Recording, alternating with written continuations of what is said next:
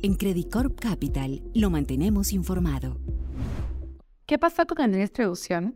Hace unos días, en el Perú acordó vender a China Solar Power Grid la totalidad de sus acciones en la distribución, equivalente al 83.15% del capital social de dicha empresa, y en NX Perú, donde posee el 100% del capital social.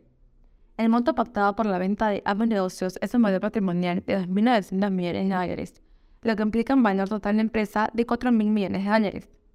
Tras esa noticia, la acción subió 32%, con lo cual acumula en el año una ganancia de 128% y se posiciona como la acción más rentable de la BBN hasta la fecha.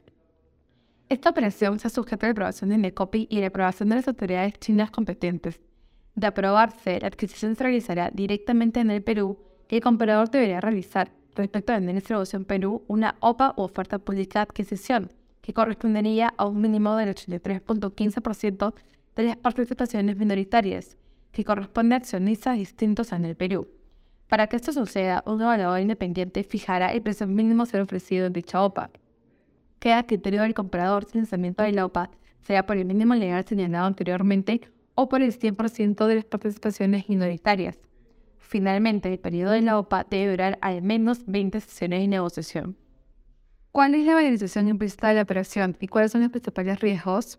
Asumiendo que el valor patrimonial total de la transacción corresponde principalmente a la distribución Perú y en el que representa solo el 1%, la venta tendría un múltiplo de valor empresa aproximado de 14.8 veces y un precio implícito de 20.43 soles por acción al tipo de cambio actual con una ganancia potencial de los niveles actuales de 26%.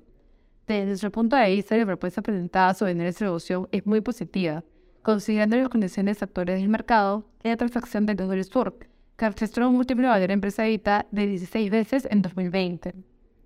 Por otro lado, entre los factores de riesgo que podrían afectar a la transacción, se encuentra la aprobación de Indecopy, el tipo de cambio y si comprador lanza la OPA para el 83.15% o más de las participaciones minoritarias.